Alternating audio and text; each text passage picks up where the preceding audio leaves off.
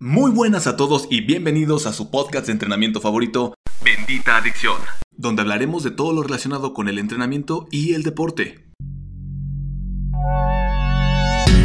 Hola, mi nombre es David Mejía y soy coach especializado en metodología del entrenamiento y nutrición deportiva con más de 10 años de experiencia en el medio. A lo largo de todos estos años, he observado que existe una gran desinformación, sobre todo entre quienes incursionan por primera vez en un estilo de vida más saludable, pero también entre quienes ya tienen experiencia, y todo esto pese a la gran cantidad de información que se encuentra disponible en la red hoy en día. Por esta razón, en este podcast encontrarás información práctica y confiable, basada en la ciencia que hay detrás del deporte.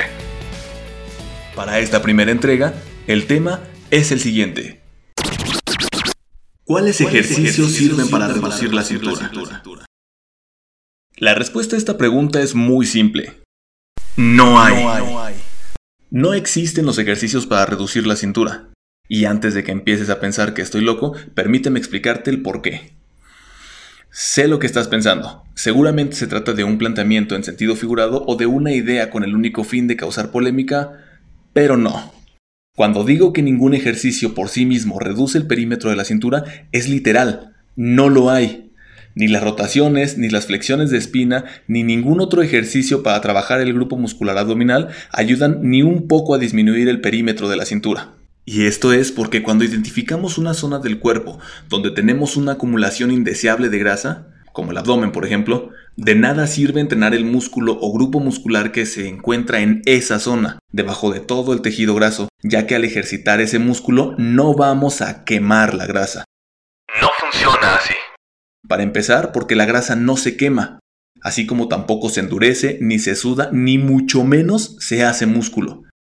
La grasa del cuerpo tan solo es un tejido que mediante un proceso oxidativo se convierte en energía que alimenta al cuerpo.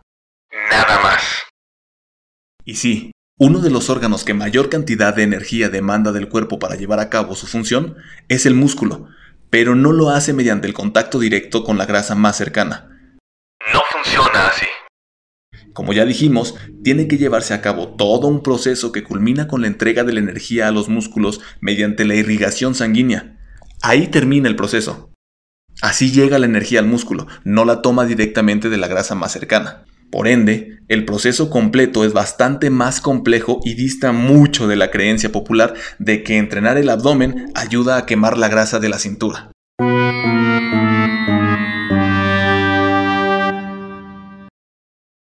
¿Qué sí podemos hacer para disminuir el perímetro de la cintura? Una vez que tenemos claro que la grasa no es otra cosa más que energía acumulada en forma de tejido adiposo, lo que tendrás que hacer entonces, si quieres eliminar la grasa de tu cuerpo, es utilizarla. Recordemos que los músculos son el órgano que más energía demanda del cuerpo para realizar su función, y además que la cantidad de energía que cada músculo o grupo muscular demanda del cuerpo es directamente proporcional a su tamaño. Luego entonces, una buena idea a la hora de estructurar nuestro programa de entrenamiento será involucrar la mayor cantidad de músculos posibles en cada sesión dando prioridad a la selección de los grupos musculares de mayor tamaño en el cuerpo. Todo esto, seguido de una buena sesión de ejercicio cardiovascular de entre 25 y 60 minutos, te dará un buen resultado en un programa destinado a la pérdida de porcentaje de grasa. Y recuerda, la grasa no es el único elemento a partir del cual el cuerpo puede generar energía. Para que esto suceda, es necesario que se genere una condición de déficit calórico en el cuerpo o de lo contrario, esa pérdida de grasa no prosperará.